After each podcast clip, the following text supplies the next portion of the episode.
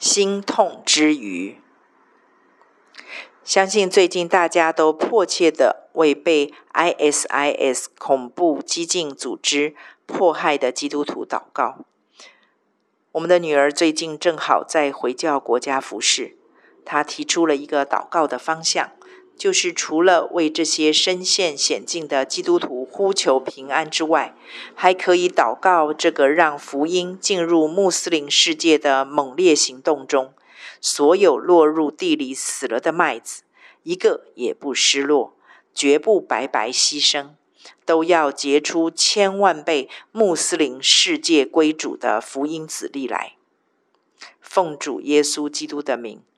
阿门。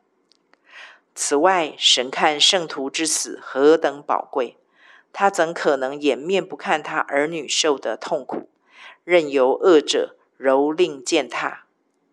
除非一个个等同他独生爱子的生命般贵重的圣徒前仆后继牺牲的背后，有一个远远超越地上性命的荣耀。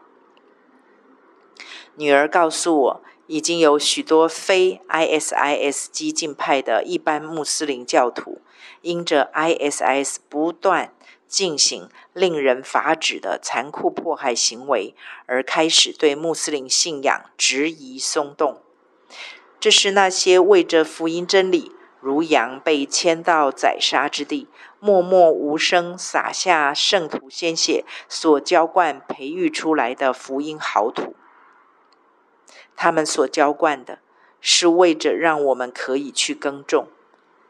我们在祷告中，除了为着身处险境，我们亲爱的天国战友祷告地上的安危，也同时可以为着神看似不管、看似不顾，任由他的孩子受苦受死，如同他对待十字架上的独生爱子般，背后的奇妙神圣福音计划来祷告。主耶稣早已在圣经中告诉我们：你们将来要做更大的事。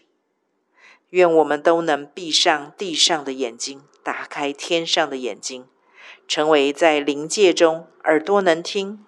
眼睛能看、心思与主的意念对齐，得与圣灵同工的合宜工人。